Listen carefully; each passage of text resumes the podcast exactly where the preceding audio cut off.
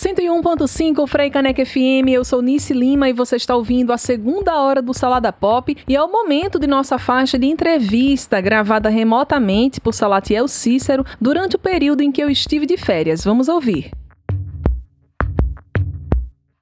101.5 Frei Caneca FM, a emissora pública do Recife.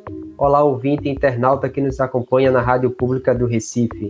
Eu sou Salatiel Cícero, apresentador do programa. Nesta segunda hora do programa, vamos para a nossa faixa de entrevista, um espaço com a participação de convidados para um diálogo mais profundo sobre temas diversos, sempre às terças e quintas-feiras. Hoje, vamos conversar com Alexandre Henrique Pires, ele que é biólogo e coordena o Centro Sabiá e integra a coordenação executiva da Articulação Semiárida Brasileira ASA. No centro desta conversa está o projeto WASH Água, Saneamento e Higiene, que acaba de chegar à cidade de Goiânia, na Mata Norte. Essa iniciativa visa atuar junto com alunos e a comunidade escolar para os cuidados e prevenção à Covid-19 levando ações de autocuidado, meio ambiente, sustentabilidade e saúde. Essa doença tão perigosa e que exige muito cuidado por parte de cada um de nós. E a gente lembra você que você pode curtir e comentar essa entrevista aqui, abaixo do vídeo no Facebook. Boa tarde, Alexandre Pires. Já quero iniciar a conversa sobre a importância desse projeto que está acontecendo em Goiânia. Boa tarde, boa tarde, Salatiel. Boa tarde a todos os ouvintes da Frecaneca. É um prazer estar aqui mais uma vez, participando do programa, nessa rádio pública que faz uma comunicação de interesse da sociedade. Eu gosto sempre de frisar isso porque acho que a Frecaneca é uma conquista para os recifenses e para os pernambucanos. Então, esse projeto, o OSH, é um projeto da ASA, né, da Articulação do Semiárido, em parceria com a Unicef, que é a Organização das Nações Unidas para o Direito à Infância. E é, ele é um projeto focado é, em 13 escolas é, do município de Goiânia, aqui na Mata Norte de Pernambuco, região metropolitana. E é, ele prevê aí chegar mais ou menos a uns atender de forma direta 1.300 alunos Desses, mais de 950 a quase mil alunos estão na zona rural, nas escolas do campo é, do município de Goiânia. E esse projeto é exatamente uma iniciativa de tentar contribuir de forma específica, focada no município, até como um, um processo também de experimentação, é, equipando as escolas com material de higiene, de, com pias, máscaras, álcool em gel, é, material de higiene como sabão, essas coisas todas, e, é, e um processo de formação e capacitação com os gestores públicos e com as professoras e professores do município, de modo a gente contribuir para que é, as, essa volta às aulas, a volta, o retorno às atividades escolares no âmbito da escola, né, do prédio escolar, ele seja com o máximo possível de segurança. Para os professores e professoras, para as crianças e adolescentes, e também deixar os pais dessas crianças e adolescentes mais seguros da importância de retorno das crianças à sala de aula. É, o projeto começou agora, em julho. Qual é a, a primeira avaliação que você já tem e que pode nos contar? Então, a gente já conseguiu equipar 12 das 13 escolas, então a gente está bem avançado no projeto, na execução do projeto. É, então, essas escolas estão sendo equipadas com esses, esses equipamentos e materiais que eu citei há pouco. E a nossa avaliação é uma avaliação muito positiva. A gente fez um primeiro momento, um seminário virtual é, com professores e gestores públicos do município. A gente está tendo aí a parceria direta da Unicef, como eu já falei, mas localmente, é, com todo o apoio da Prefeitura de Goiânia, da Secretaria de Educação e Inovação e da Secretaria de Comunicação. Eles têm sido parceiros nesse processo nosso. Então, a gente já realizou um primeiro momento de formação é, de diálogo com esses gestores públicos, com a comunidade escolar, para falar sobre o projeto, mas também sobre esses cuidados com a Covid, porque tem uma coisa, Salatiel, que eu acho que a gente precisa sempre reforçar, é que independente de nós é, termos tomado as duas doses da vacina, é importante a gente manter os cuidados ainda, né, com o uso de máscara, com a higienização das mãos, o distanciamento social, exatamente porque a gente ainda tem pouca pouca gente, né? A população ainda tá, não está completamente vacinada e, e, já tem as variantes aí da, da Covid-19 que as especialistas já dizem que podem ser inclusive mais agressivas do que o vírus inicial. Então, a gente está mantendo as atividades é, de forma remota é, e a nossa avaliação é muito positiva do ponto de vista do, do, do trabalho é, da execução do projeto e da relação nossa com a prefeitura e com os gestores das escolas municipais. Alexandre, por que a história, por que o projeto incluiu a cidade de Goiânia nesse processo? Qual a situação geográfica e, e, e de saneamento da cidade? Teve relevância nesse processo? Então, essa é, a Unicef foi quem sugeriu o município de Goiânia, exatamente porque a Unicef acaba trabalhando com dados que mostram a situação dos municípios, seja ela, sobretudo, da segurança da primeira infância e da infância, né? É, e é, o município de Goiânia é um município que tem dados que, que preocupam, dados que requerem atenção, do ponto de vista também é, da atenção da segurança e, e da garantia dos direitos das crianças e adolescentes. E, obviamente, a gente precisava também escolher um município para fazer essa iniciativa, é, primordialmente, a gente já está dialogando com o Unicef é, outros municípios agora no estado do Piauí, para a continuidade dessa mesma iniciativa. É, mas o município de Goiânia é um município muito estratégico, né? Está um pouco distante do aglomerado da região metropolitana do Recife, mas é um município que tem tido um desenvolvimento é, muito grande nos últimos períodos em função do setor é, automobilístico que tem se, se instalado na região e tem gerado muitas, muitas demandas do processo, ou, ou das dinâmicas do processo de desenvolvimento do município. Então, é, é um município experimental, o que está sendo contemplado no projeto nesse momento, muito também em função dos critérios que a própria Unicef foi estabelecendo para dialogar conosco. Inclusive, é um município que está fora do semiárido, é, que é a região de atuação da ASA, mas a gente se dispôs, inclusive, a executar o projeto exatamente pelo, pelo perfil e pela experiência que a ASA tem na gestão de recursos públicos na, e pela própria confiança e parceria histórica que a gente tem com a Unicef, para que a gente pudesse experimentar é, nesse município a implementação desse projeto. Está previsto aí ainda algumas iniciativas é, de formação né, com os gestores, então nós ainda temos um tempo aí para dar continuidade ao projeto. Na prática, como é que funciona essa formação esse trabalho com os alunos? A gente sabe que desde que a pandemia se instalou em Pernambuco, o ensino remoto virou a possibilidade para alguns e exclusão para outros. A gente sabe que a tecnologia ainda não é acessível e isso acabou deixando de fora outros alunos. Como é que esse projeto trabalha essa formação, essa capacitação? Então, essa é uma coisa que sempre tem nos preocupado, né? Porque a ASA também, embora o foco do nosso trabalho sempre foi o acesso à água, é, de 2014 até 2000, até o presente momento, a gente tem um programa chamado Cisterna nas Escolas, que é a implementação da tecnologia social de captação de água da chuva com as cisternas é, nas unidades escolares da zona rural, exatamente para ter uma contribuição nossa da ASA no que diz respeito ao direito à educação das crianças e adolescentes. É um direito que está aí no Estatuto da Criança e do Adolescente, que completa 31 anos agora em, em 2021, é, não só o direito à saúde, porque toda essa ação ela também está vinculada a essa garantia de direito à, à, à, saúde por parte das crianças e adolescentes, ou seja, da segurança né, sanitária para poder retornar à sala de aula, mas também a questão da saúde, da educação. Então, a ASA tem sempre se preocupado com essa agenda da educação, sobretudo da educação voltada para a população camponesa, né, para a população agrícola.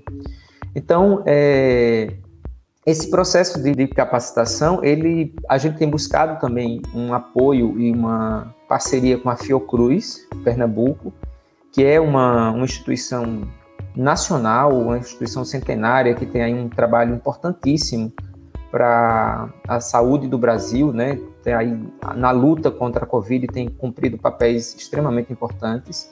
Então, a gente, no âmbito do semiárido, desenvolvemos todo um processo de formação de protocolos com as organizações que fazem parte da ASA, para que as organizações pudessem voltar aos poucos no trabalho em campo com as famílias agricultores, tomando todos os cuidados. Mas também é, a gente buscou a Fiocruz agora nessa iniciativa que nós estamos dialogando é, e construindo com a Unicef, com a Prefeitura de Goiânia, exatamente para que a gente pudesse fazer esse processo de formação com os professores e professoras, com orientações baseadas na ciência, fortalecendo todo o conceito científico de por que e como a gente pode é, se prevenir da Covid, quais são os cuidados que devem ser tomados, inclusive para que ajudar, ajudar o próprio município de Goiânia a criar os seus protocolos, a aperfeiçoar os protocolos que já existem para o processo de retorno às aulas, na medida em que também as professoras e professores de todo o corpo, é, a comunidade escolar vai sendo vacinada, né? Porque acho que esse retorno ele precisa ser seguro também sob essa perspectiva. É, tem um dado, né, de que o Brasil é um dos países com que não voltou ainda às atividades escolares em relação à maioria dos países do, da, a maioria dos países, né? E, e é, eu acho que isso também está muito relacionado ao atraso do Brasil na compra das vacinas, na vacinação da, da, da população. E se a gente consegue vacinar todos os professores e professoras de forma prioritária, a gente consegue ter um retorno à sala de aula, com, ainda com os cuidados devidos, de forma mais segura. Como é que você espera que esses alunos é, participem desse projeto e reapliquem essas atividades? Como é que como é está a expectativa em relação ao resultado dessa ação? Então, tem uma expectativa de nossa parte que é da gente. É, e esse trabalho que nós estamos vamos fazendo, estamos fazendo com os professores e professoras, e, e os próprios professores e professoras possam replicar ele na sala de aula através das ferramentas pedagógicas, dos cuidados e, e das metodologias adequadas a cada uma das etapas da, do, do ensino, né? de forma que as crianças e adolescentes nas escolas consigam é compreender essa necessidade dos cuidados e da atenção a essa questão sanitária.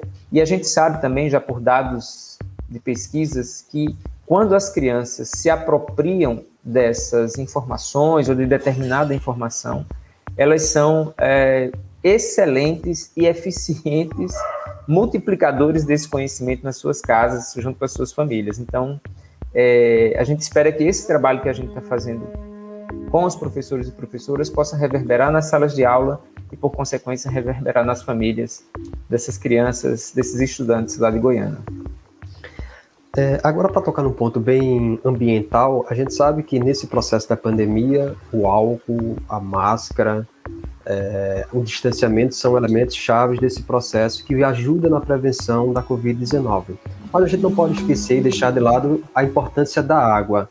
Como é esse cenário hoje que a ASA tem feito e tem diagnosticado, já que a água também é importante para essa prevenção?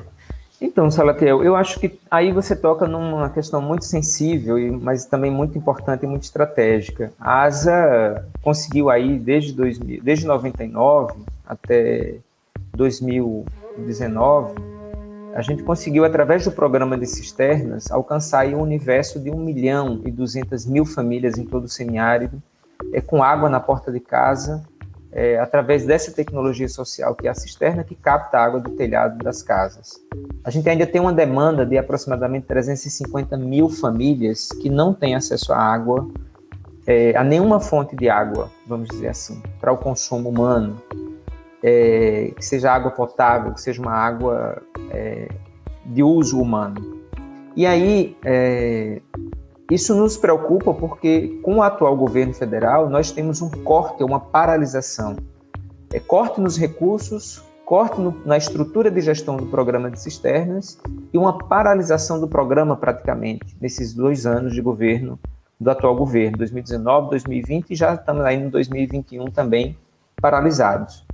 Então, quando a gente está falando do semiárido, a gente está falando é, de uma população tem muita dificuldade de acesso à água, mas de um programa que é reconhecido internacionalmente e premiado pelas Nações Unidas como uma política eficiente, uma política para o futuro, que poderia estar assegurando a mais pessoas o acesso à água através dessas tecnologias. Mas, lamentavelmente, a gente tem um governo que está é, emperrando na execução dessa política.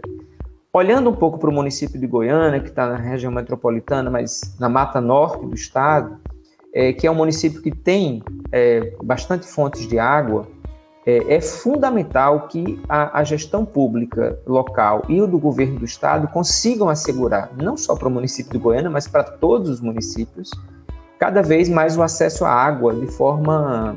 É, é, um acesso de forma contínua. Eu estou dizendo isso porque eu moro na região metropolitana, moro em Olinda, na, no bairro dos Butrins, e a gente tem água aqui a cada 10 dias. Então, tem, a gente sabe de, de, situações em outras regiões da periferia das grandes cidades, de Recife, Olinda, Jaboatão, que se passa um mês as comunidades sem acesso à água. Então, discutir é, ações de prevenção da Covid, de ações é, que contribuam com o, é, o que contribuam para estancar o processo de contaminação da Covid, significa dizer não só investimentos na saúde direta, mas também nos elementos periféricos que contribuem para isso, como campanhas de formação, de conscientização e garantir o acesso à água potável, à água de qualidade para toda a população, e não só para os bairros nobres, não só para as, regiões mais privilegiadas das cidades, mas sobretudo para as periferias, onde as pessoas estão cada vez mais aglomeradas em função do tamanho das suas residências, em função é, da ausência de saneamento básico, de uma série de outros elementos é, que são importantes que a gestão pública leve em consideração. É, além desse projeto, como é que a ASA tem atuado nesse momento de pandemia? Né? A gente já está há quase um ano e meio dentro de casa, isolado, mas as políticas públicas, apesar de suas defasagens, né, dos seus cortes, dos entraves que estão acontecendo, como é que vocês têm se posicionado para atravessar esses, essas adversidades?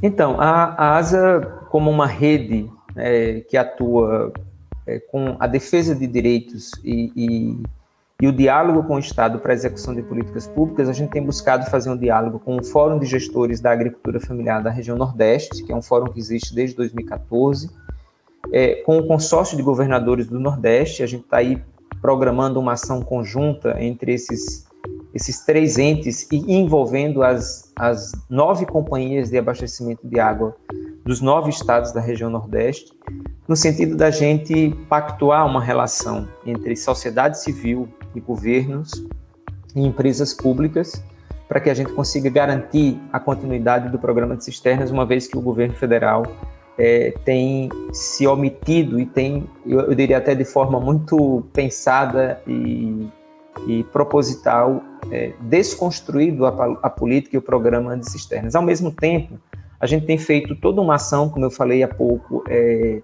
com a Fiocruz, no sentido de, de fazer um processo de formação com as organizações da base de articulação da ASA, para que as organizações continuem um processo de, de retorno às atividades de assessoria às famílias agricultoras de forma segura. Temos desencadeado uma campanha de conscientização, de formação para os agricultores e agricultoras, sobretudo, que é uma campanha é, que valoriza a importância e estimula a, a, as pessoas a tomarem a vacina, porque tem muitas fake news, e você sabe disso, está aí na área de comunicação, quanto a gente tem se deparado com informações diversas e muito aterrorizantes às vezes, que é exatamente estimular que as pessoas procurem os sistemas de saúde, procurem o SUS, valorizem esse sistema que é tão importante para a gente, para a nossa saúde, tomem a vacina, tomem a primeira dose, tomem a segunda dose, no caso das vacinas que precisa de duas doses, de forma que esse nosso trabalho, através dos grupos de WhatsApp, através dos diálogos com os agricultores, com as organizações de agricultores, a gente consiga é, chegar ao máximo possível de pessoas vacinadas o quanto antes. Alexandre, vamos chegando ao fim dessa conversa. Queremos agradecer demais a sua participação né, sobre o projeto WASH, Água, Saneamento e Higiene, que é realizado aí com o trabalho da ASA. E Alexandre aqui colaborou com essa nossa conversa. Alexandre Henrique Pires, bom ter você aqui conosco hoje. Salatel, a gente, eu que agradeço em nome da ASA e eu que agradeço em nome da ASA, é, do Centro Sabiá, a oportunidade da gente estar aqui é, poder falar dessa iniciativa, é, discutir e apresentar algo muito concreto né, do nosso trabalho, é, numa relação entre sociedade civil e governos, eu acho que é sempre importante e nós, enquanto ASA, reforçamos a importância e a necessidade disso, dessa relação, porque eu acho que de todos os problemas e situações que a gente vive no Brasil, somente a articulação é, e, e, a capacidade nossa de diálogo, de construir coisas juntas entre sociedade e governo, é que a gente pode é, unir forças para sair um pouco dessas dificuldades que nós, que nós vivemos. E parabenizar mais uma vez a Frecaneca pela importância de trazer debates, informações e estar, tá, de fato, a serviço do interesse da sociedade brasileira, pernambucana e recifense. Muito obrigado e até a próxima. Você ouviu a entrevista de Salatiel Cícero com Alexandre Henrique Pires, biólogo, coordenador do Centro Sabiá e integrante da coordenação executiva da Articulação Semiárido Brasileiro, a ASA. Agora a gente vai seguir com música. Tem Elba Ramalho, Me Diz Amor. Frecanec FM, a rádio pública do Recife.